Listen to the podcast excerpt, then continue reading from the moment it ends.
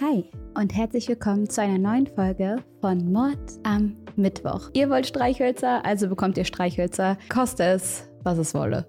Freunde, ich sehe ein bisschen crazy heute aus. Ich komme gerade erst aus der Dusche, aber ich wollte euch diesen heutigen Fall unbedingt erzählen, der lebt seit Tagen in meinem Kopf und der musste endlich raus. Und deswegen ähm, wird es jetzt eine spontane Aufnahme zwischen Dusche und dem restlichen Programm heute. Aber das muss, das muss erstmal raus. Ihr könnt sehr gerne diesem Kanal hier ein Abo dalassen und ein Like. Und dann starten wir jetzt in den Fall. Oh, beziehungsweise ich habe noch eine Ankündigung zu machen. Und die Ankündigung ist, dass ich euch im nächsten Video etwas richtig, richtig krasses verraten werde. Ja, ich weiß, ist jetzt ein Cliffhanger, da müsst ihr beim nächsten Mal wohl wieder reinschalten, aber ich sag euch, es lohnt sich.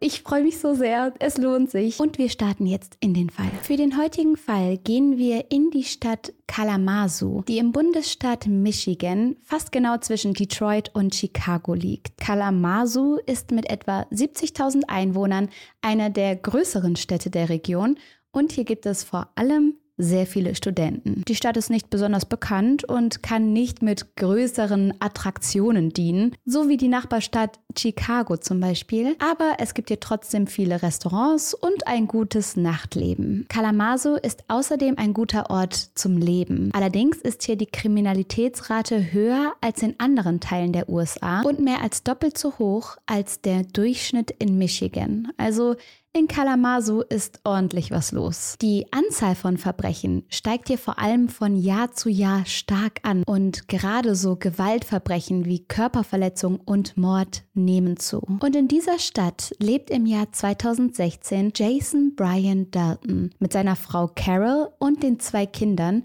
die 10 und 15 Jahre alt sind. Jason wurde in Indiana geboren, zog aber schon als Kind nach Kalamazoo um und ging hier dann auch zur Highschool. Sein großer Traum war es damals, Polizist zu werden. Und so ging Jason nach der Schule aufs College, um dort Strafverfolgung zu studieren. Also ein Studiengang, in dem man auf die Arbeit bei der Polizei vorbereitet wird, aber auch etwas über das Strafgesetz und das generelle Rechtssystem lernt. Er beendet das College 1992 mit 22 Jahren, bekommt dann aber keine Stelle bei der Polizei in Michigan. Man legte ihm nahe, sich doch in anderen Staaten mal zu bewerben. Aber umziehen, das war für Jason keine Option. Er wollte in Michigan bleiben. Und zwar am liebsten in seinem Kalamazoo.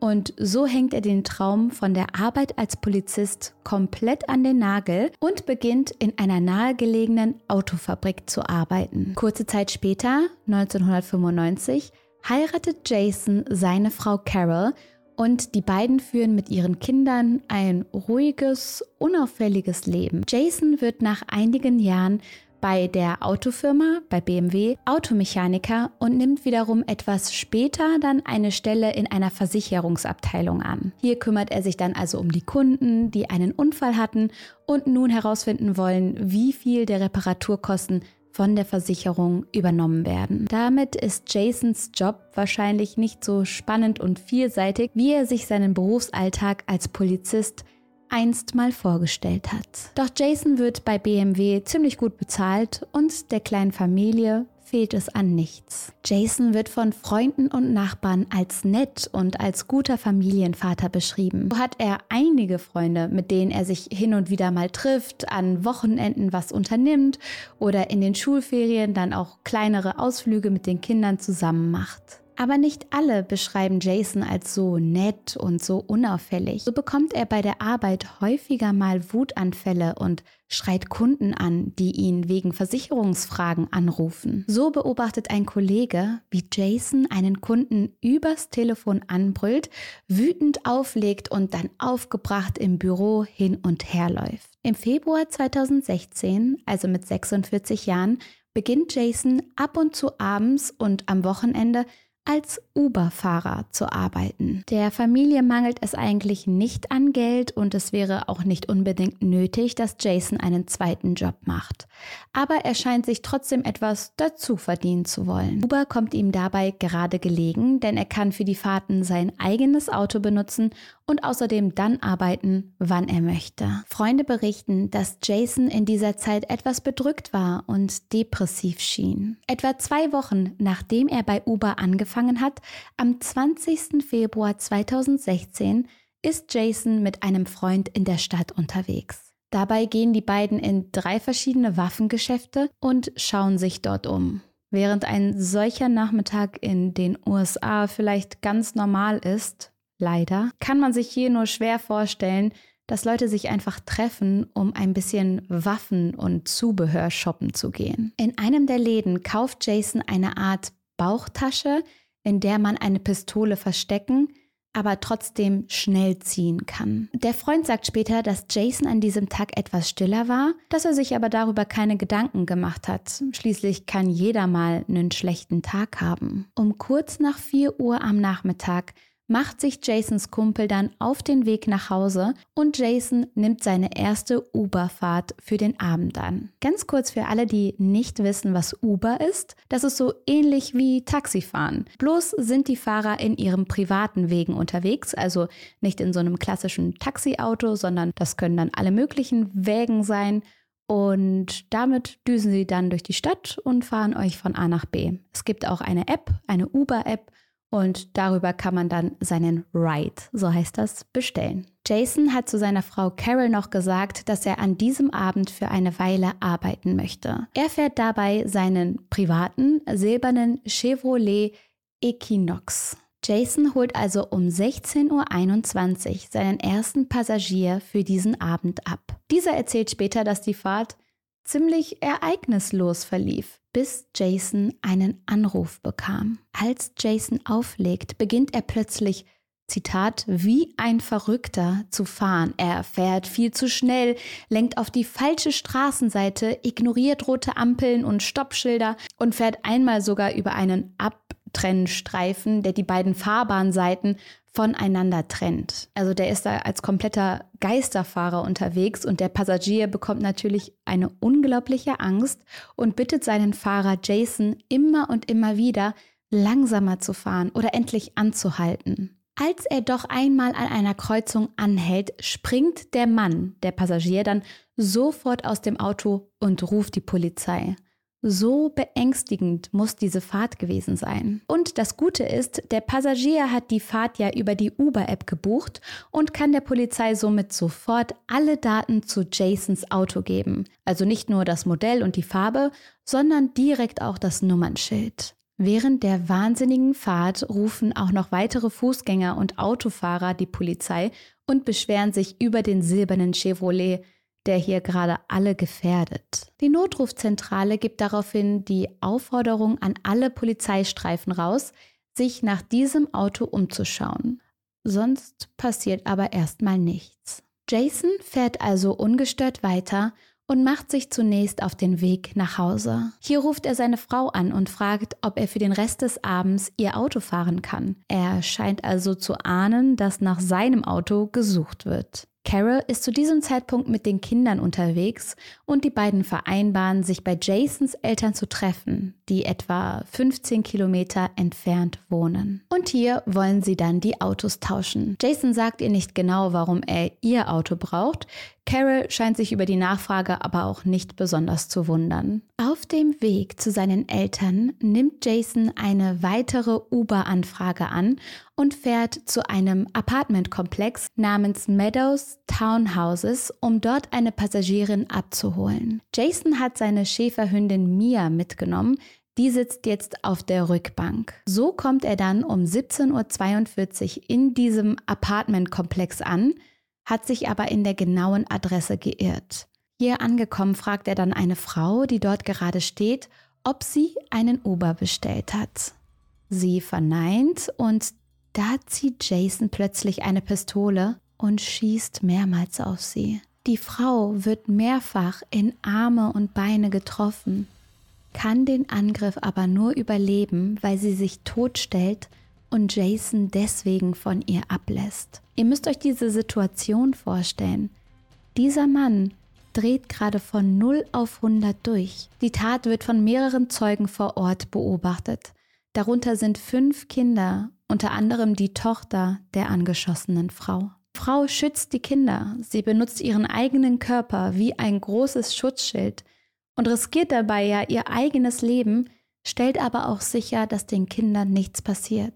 Nach dieser Tat fährt Jason sehr schnell und aggressiv weiter, ignoriert wieder Ampeln und Stoppschilder und baut fast einen Unfall mit einem entgegenkommenden Auto. Etwa 20 Minuten später ruft er die Frau an, die eigentlich das Uber bestellt hat und immer noch an der ausgemachten Adresse wartet. Diese liegt einige Straßen entfernt und die Frau hat so nichts von der Schießerei mitbekommen. Jason erklärt ihr am Telefon seelenruhig, dass er die Fahrt leider doch nicht ausführen kann, weil ihm, Zitat, etwas dazwischen gekommen ist. Das sagt er nur wenige Minuten, nachdem er auf einen Menschen geschossen und diesen seines Wissens nach umgebracht hat.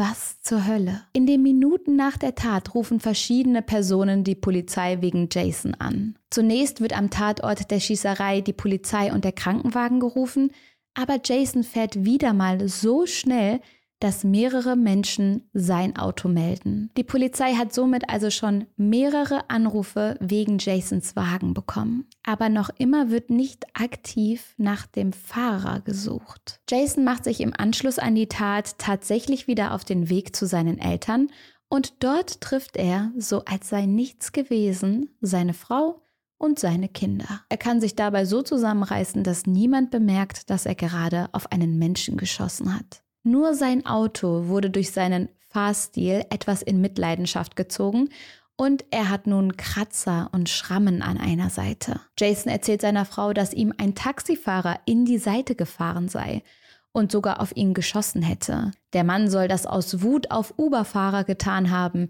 die traditionellen Taxis das Geschäft wegnehmen. Carol macht sich große Sorgen, natürlich, doch Jason versichert ihr, dass nichts passiert sei und dass er den Vorfall schon bei Uber gemeldet habe. Diese Geschichte ist natürlich komplett erfunden. Jason bittet Carol, mit den Kindern nach Hause zu gehen und das Haus erstmal nicht mehr zu verlassen.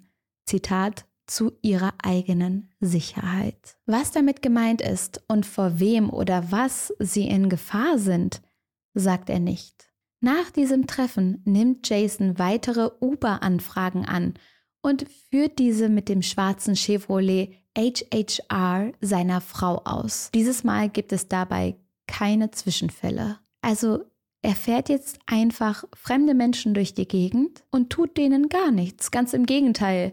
Die Menschen sagen sogar, dass die Fahrt total angenehm war, dass Jason sich normal verhalten hat, dass man gut von A nach B gekommen ist und das, nachdem er geschossen hat und durch die Stadt gewütet ist wie ein Wahnsinniger.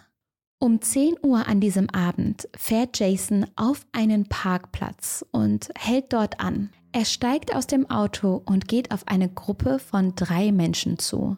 Einem Mädchen, ihrem Freund und den Vater des Freundes. Er beginnt sie anzupöbeln und fragt, warum sie denn so schauen. Noch bevor jemand antworten kann, eröffnet Jason erneut das Feuer und schießt um sich. Das Mädchen überlebt, sieht aber, wie vor ihren Augen ihr Freund und dessen Vater erschossen wird.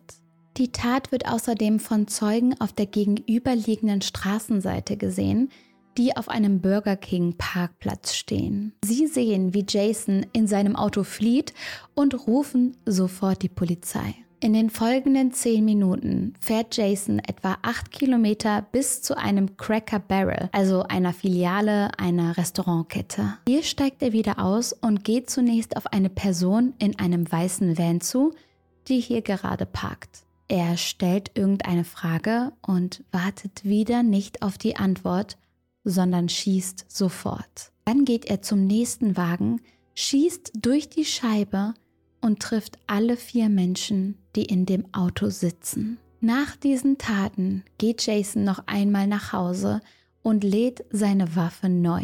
Die Polizei kommt gerade am Tatort auf dem Parkplatz an, als sie die Meldung zu der zweiten Schießerei auf dem Cracker Barrel Parkplatz erreicht. Endlich wird erkannt, dass es sich bei diesen Taten und den früheren Taten um den gleichen Täter handelt und dass dieser wahrscheinlich auch in dem viel zu schnell fahrenden Auto unterwegs ist. Durch die Zeugenaussagen und die Überwachungskameras der Parkplätze kann erkannt werden, dass es sich bei dem Fahrzeug um einen schwarzen Chevrolet HHR handelt und sie können außerdem eine Personenbeschreibung von Jason aufgeben. Die Polizei veröffentlicht daraufhin ein Statement auf ihrer Facebook-Seite und in diesem Statement warnen sie die Bevölkerung vor dem Auto und vor Jason. Weitere Maßnahmen, um die Menschen zu warnen, werden aber nicht ergriffen. Das muss man sich jetzt mal vorstellen. Da ist ein Mann unterwegs, der schon an drei verschiedenen Orten auf Menschen geschossen hat und immer noch auf der Flucht und höchstwahrscheinlich weiterhin sehr gefährlich ist.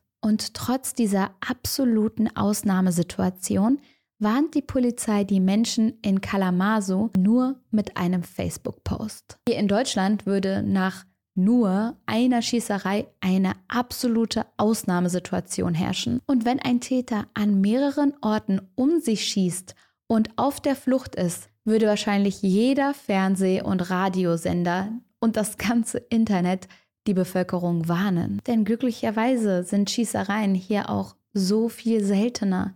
Und durch die lockeren Waffengesetze in Amerika sind sie eben dort keine Ausnahme.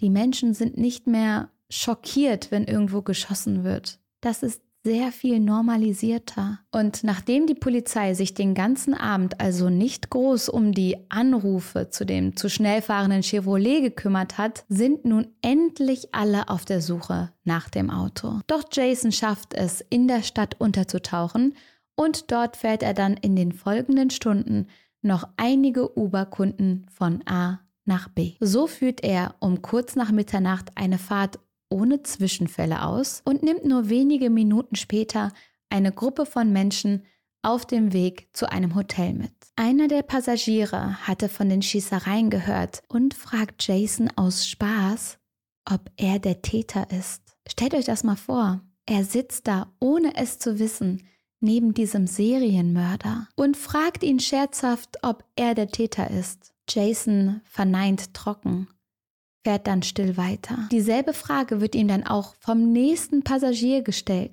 Die Menschen scheinen also zu wissen, dass die Polizei nach einem schwarzen Chevrolet und einem Mann, der Jason ähnlich sieht, sucht. Sie steigen aber trotzdem bei ihm ein. Ihnen wird sicher später bewusst geworden sein, wie viel Glück sie bei dieser Fahrt hatten. Um 12.36 Uhr morgens wird Jason schließlich festgenommen. Ein Polizist wird auf ihn aufmerksam, als er gerade die letzte Gruppe von Passagieren aussteigen lässt und er ruft sofort nach Verstärkung. Bei seiner Festnahme trägt Jason eine kugelsichere Weste und die Bauchtasche, die er noch am selben Nachmittag gekauft hat.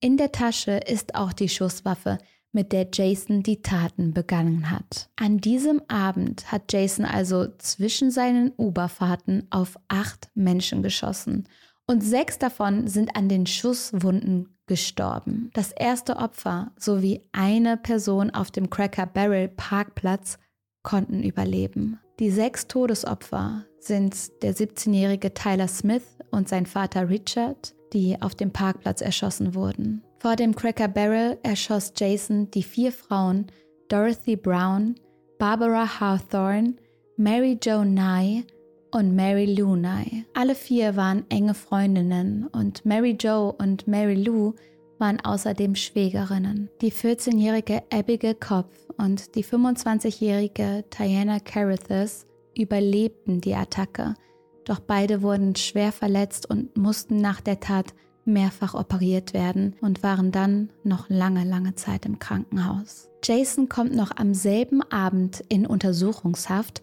und wartet dort auf seinen Prozess. In seiner Verteidigungsstrategie scheint er darauf zu hoffen, als nicht schuldfähig angesehen zu werden. So behauptet er, dass die Uber-App, richtig gehört, die App auf dem Handy, an den Taten schuld sei. Sie soll Besitz über seinen Körper ergriffen und ihm befohlen haben, auf die acht Menschen zu schießen. Jason behauptet außerdem, dass er nach diesem Abend nie wieder solche Symptome gespürt hat. In einem ausführlichen Gutachten wird klar, dass Jason bei bester mentaler Gesundheit ist und während der Taten voll zurechnungsfähig war. Er scheint also gehofft zu haben, mit der Geschichte über die Befehle von Uber eine mildere Strafe bekommen zu können. In diesem Podcast haben wir auch schon darüber gesprochen, dass Täter, die zum Beispiel wegen Psychosen nicht zurechnungsfähig waren, oft nicht so lange oder gar nicht ins Gefängnis müssen. Diese Menschen kommen dann eher in eine psychiatrische Einrichtung und nach erfolgreicher Therapie häufig viel früher frei als schuldfähige Täter. Die sitzen gerade in den USA ja häufig bis ans Ende ihrer Tage im Gefängnis. Ein Beispiel für so einen Fall ist das Brentwood-Massaker. Über diesen Fall haben wir auch schon mal geredet. Hier hat der Täter während einer psychotischen Episode fünf Menschen umgebracht, kam aber nie ins Gefängnis, sondern direkt in eine psychiatrische Klinik. Man kann also davon ausgehen, dass Jason auf einen ähnlichen Ausgang in seinem Fall gehofft hat. Er war aber nicht psychisch krank und so wird er ganz regulär verurteilt. Das erklärt aber ja nicht, wie es dazu kommen konnte, dass Jason an einem willkürlichen Abend losgezogen ist, auf mehrere Menschen geschossen und dabei sechs Personen ermordet hat. Jason ist vor dieser Tat nie kriminell gewesen und war der Polizei völlig unbekannt. Im Februar 2019 wird er wegen sechs Morden, zwei Fällen von Körperverletzung und der Nutzung einer Schusswaffe während der acht Verbrechen zu lebenslanger Haft verurteilt. Der Prozess war besonders schwierig für die beiden überlebenden Opfer, die vor Gericht gegen ihn ausgesagt haben. So schreit Jason besonders sein erstes Opfer, Diana, während ihrer Aussage so sehr an, dass sie in Tränen ausbricht und die Vernehmung abgebrochen und vertagt werden muss. Jason gesteht schließlich alle Taten, bekennt sich schuldig und wird nun den Rest seines Lebens im Gefängnis verbringen. Er hat keine Aussicht, jemals auf Bewährung freizukommen. Seine Frau Carol lässt sich nur wenige Tage nach Jasons Taten von ihm scheiden. Und das nach jahrzehntelanger Ehe. Für sie kann man nur hoffen, dass sie gemeinsam mit ihren Kindern ein ruhiges und sicheres Leben führen kann. Nach den sechs Morden in Kalamazoo gab es in ganz Michigan einen Aufschrei, denn niemand konnte nachvollziehen, warum die Bewohner der Stadt nicht besser und effektiver gewarnt wurden. Also wirklich, der ist da über Stunden durch die Stadt gebrettert, hat immer weiter Leute in Gefahr gebracht und sogar erschossen. Und irgendwie ist kaum was passiert. Hier stehen vor allem die Polizei und Uber in der Kritik.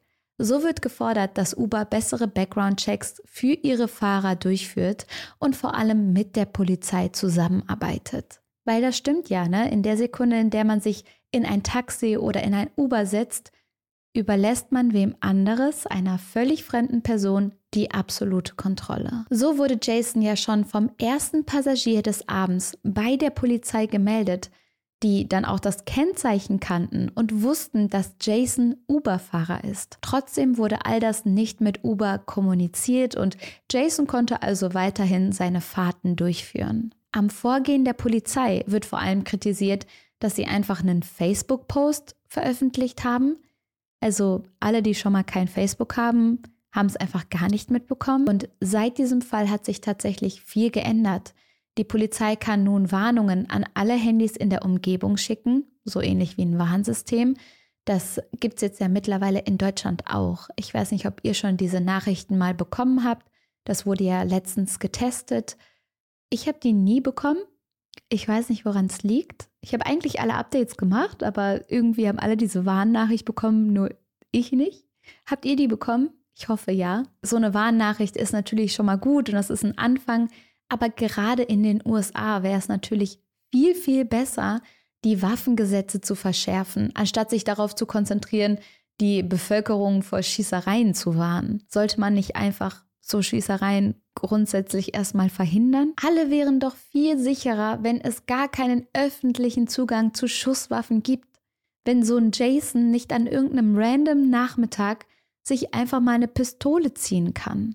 Für mich ist dieser Fall unvorstellbar. Nach allem, was wir wissen, wären die sechs Opfer von Jason heute noch am Leben, wenn er keinen Zugang zu Schusswaffen gehabt hätte. Wie bereits erwähnt, steigt die Mordrate in Kalamazoo leider stark, vor allem in den letzten Jahren, und all diese Morde wurden mit einer Schusswaffe verübt. Man sieht also, dass Waffengewalt ein unglaublich großes Thema in den USA ist, das jedes Jahr Tausende von Leben kostet. Die Frage ist, wie viele Menschen müssen noch sinnlos sterben, bis die Waffengesetze endlich verschärft werden? Weil ganz ehrlich, ich habe schon von so vielen Menschen mitbekommen, dass sie an einem Tag plötzlich einen Durchdreher hatten.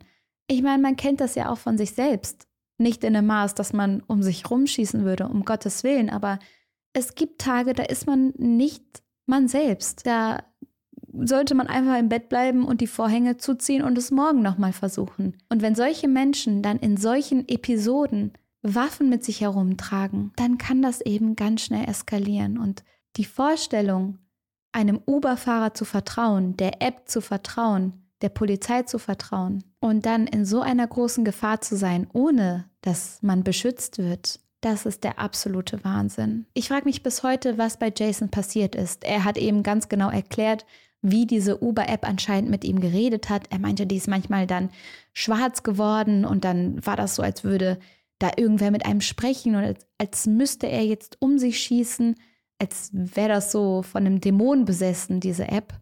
Und ich verstehe, dass er das höchstwahrscheinlich getan hat, um eben als nicht schuldfähig erklärt zu werden. Aber ich verstehe nach wie vor nicht, wie ein durchschnittlicher Mann mit einem durchschnittlichen Leben an einem durchschnittlichen Tag plötzlich durchdrehen kann und Fremde töten kann. Ich bin so gespannt darauf zu hören, was ihr zu all dem denkt. Ich habe es euch schon eingangs gesagt, dieser Fall lässt mich nicht los. Ich, ich kann es einfach nicht verstehen. Und, und wir Menschen wollen ja immer alles verstehen, weil das alles so ein bisschen leichter für uns macht, die Dinge zu begreifen. Und trotzdem, in diesem Fall komme ich einfach nicht weiter. Vielleicht hat einer von euch eine gute Idee, einen Einfall, eine Eingebung. Schreibt es gerne in die Kommentare. Fühlt euch gedrückt und wir hören und sehen uns beim nächsten Mal.